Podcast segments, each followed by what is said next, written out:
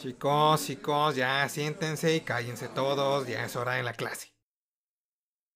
¿En qué nos quedamos ayer? ¿Alguien sabe? Sí, veíamos algo de unos bigotones. ¿Bigotones? Querrás decir los caudillos de la Revolución Mexicana. Y sí, saquen sus libretas que les voy a dictar. El primero de junio de 1906 se dio la huelga de Cananea. Esta surgió ante la inconformidad de los trabajadores ocasionada por un imprevisto aumento de trabajo con no la repercusión en sus salarios recibidos. Profe, ¿puede repetir? No voy a repetir, cópiele al de al lado. Esta huelga se extendió a otras minas, ocasionando un gran paro de trabajo en el sector minero mexicano. Su resolución fue el 5 de junio de 1906 y por este evento se le llama Cananea la cuna de la revolución.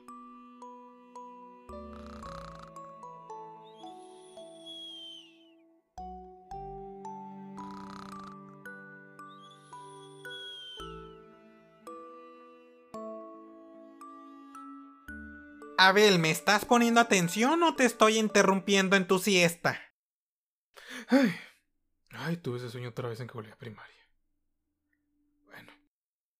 Me atrevería a decir que todos alguna vez pasamos por esta aburrida experiencia en clases de historia, en donde no sabíamos qué estaba pasando y nos pedían aprender eventos porque sí. Así que con fin de ver si podemos hacer esto diferente, el día de hoy hablaremos de la historia de México.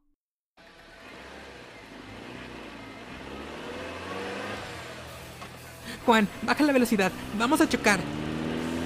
Marta, si no acelero, no vamos a llegar a tiempo.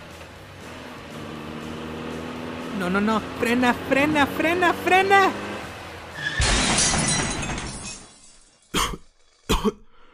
Justo a tiempo.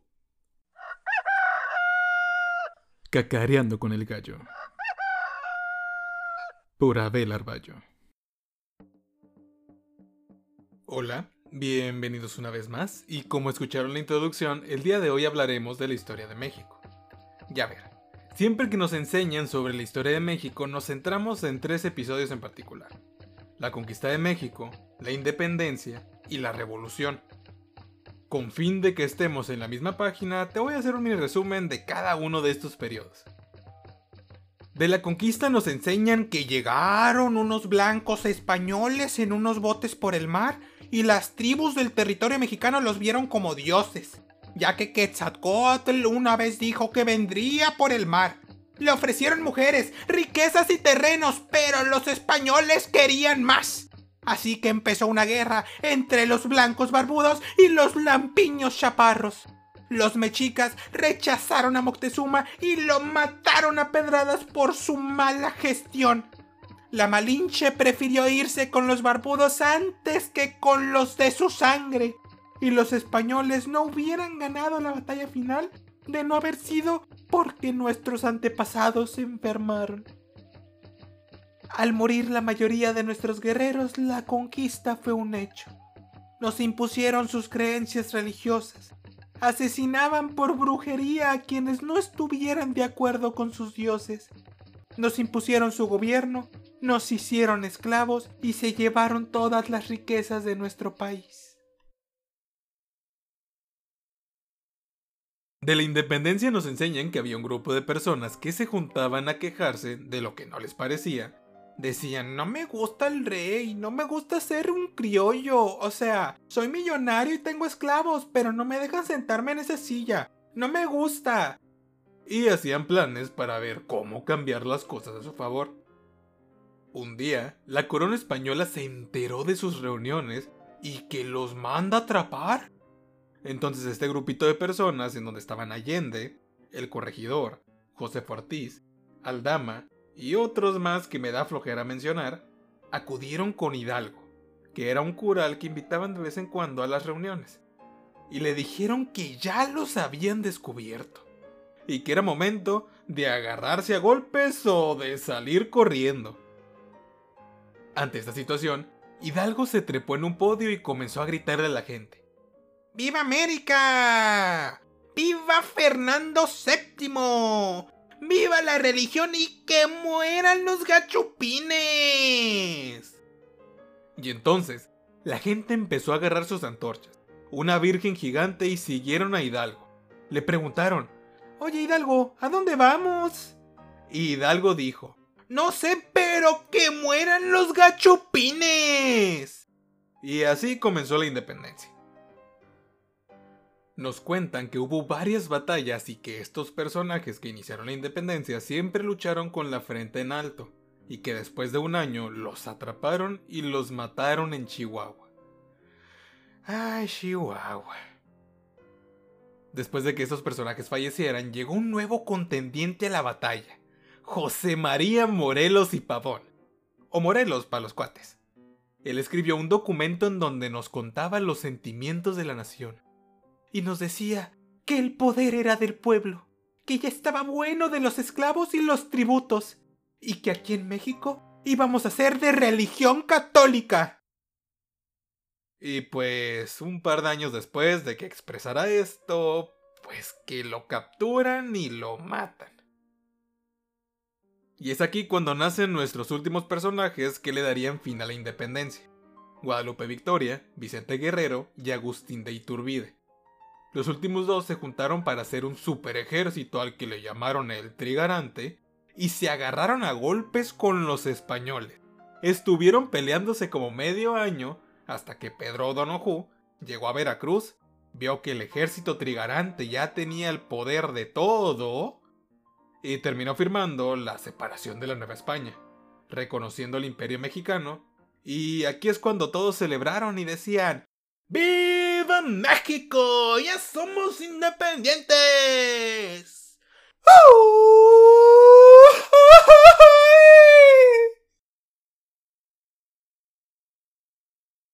Antes de pasar a la revolución, algunos eventos importantes que nos llegan a enseñar es que Santana le vendió gran parte del territorio mexicano a Estados Unidos, hubo una guerra de reforma, Texas se separó de México, hubo una guerra por unos pasteles, hubo una guerra con Estados Unidos, Francia impuso otro imperio en México, que duró como dos años, Juárez fue presidente, Lerdo de Tejada fue presidente, y Porfirio Díaz hizo una revolución y llegó a la presidencia. De la revolución nos cuentan que había un malvado dictador en México, que llevaba 31 años gobernando sin importarle lo que pensaran los demás de él. Este dictador tuvo una entrevista con un estadounidense y le dijo que México ya estaba listo para la democracia, que él ya iba a pasar las llaves del negocio a alguien más. Al escuchar esto, un nuevo personaje llamado Francisco y Madero decide lanzarse para la presidencia y comenzar con su campaña electoral por varias ciudades del país. Al ver que Madero estaba generando muchos simpatizantes, Porfirio Díaz lo mandó a arrestar y lo liberó poco después de que pasaran las elecciones. Elecciones que ganaría el amigo de Porfirio Díaz. Una vez liberado y bastante frustrado, Madero llegó a la conclusión de que la única manera de lograr un cambio en el país era por medio de las armas.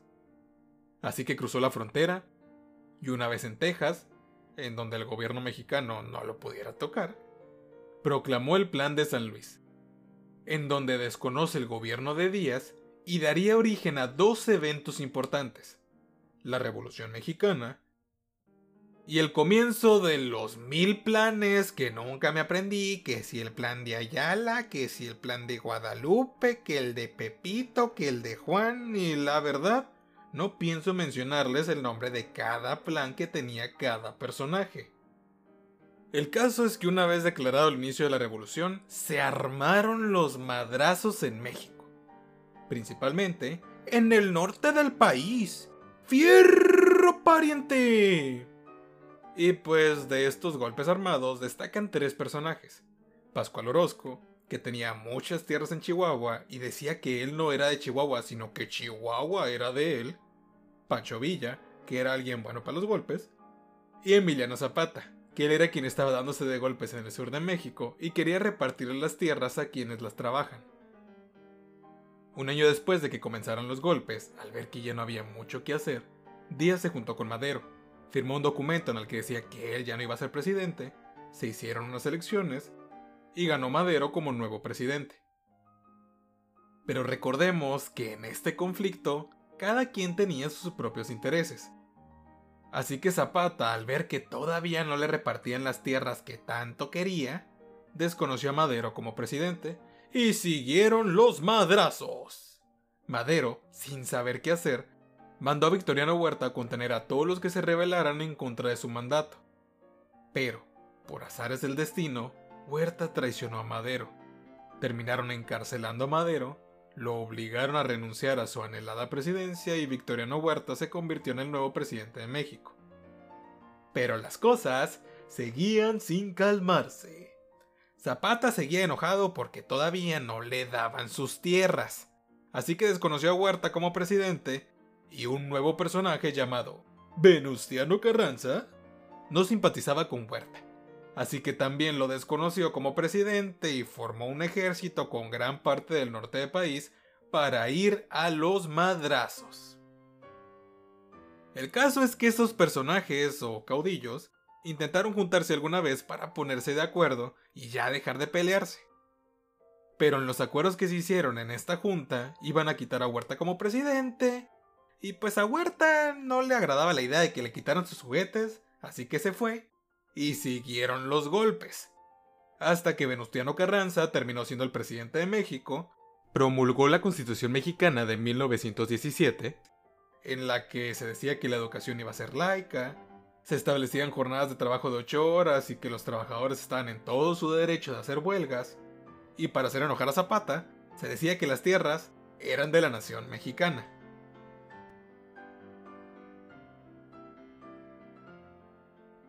Si analizamos todo lo que les acabo de contar, podemos ver que hay un pequeño error. O bueno, tal vez bastante grande. La manera en que contamos la historia de México es en base a héroes y villanos. En cada época, en cada periodo, ha habido un villano a vencer, y una serie de personajes que se han levantado en contra de este villano. Pero, ¿la realidad es así? Por ejemplo, si pensamos en Hidalgo, la imagen que nos venden del viejito levantando un estandarte ni siquiera tenemos forma de saber si él en verdad era así, porque Hidalgo murió mucho antes de que le hicieran un retrato. En una época en donde la esperanza de vida era de 30 años, no había nadie que te contara cómo era el cura. La imagen que tenemos de Hidalgo es una mentira. Si nos vamos al porfiriato, a Porfirio Díaz nos lo tachan como el máximo villano que hizo matanzas y se aferró al poder. Y sí, sí cometió estos actos, pero también trajo progreso al país se aprovechó de la revolución industrial y unió a México, logrando que creciera la economía. Pancho Villa, al que nos marcan como un gran héroe, era un criminal al que dejaron participar en la revolución. De hecho, él ni siquiera se llama Pancho Villa, se llama Doroteo. Entonces, si nos ponemos a analizar la historia y nos salimos del matiz que los libros de educación pública nos llegan a mostrar, podemos ver que no todo es blanco y negro, existe todo un contexto un contexto que es el verdadero objetivo de estudio de la historia. La historia no te sirve para aprenderte un nombre o una fecha. Sirve para entender cómo llegamos a donde estamos hoy en día, para entender cómo se dieron ciertos eventos y para evitar cometer los mismos errores.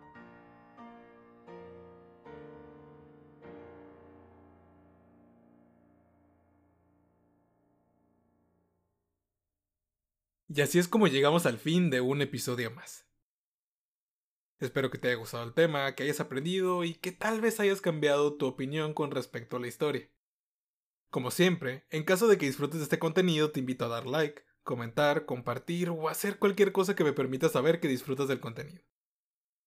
En fin, soy Abel Arballo y esto fue Cacareando con el Gallo.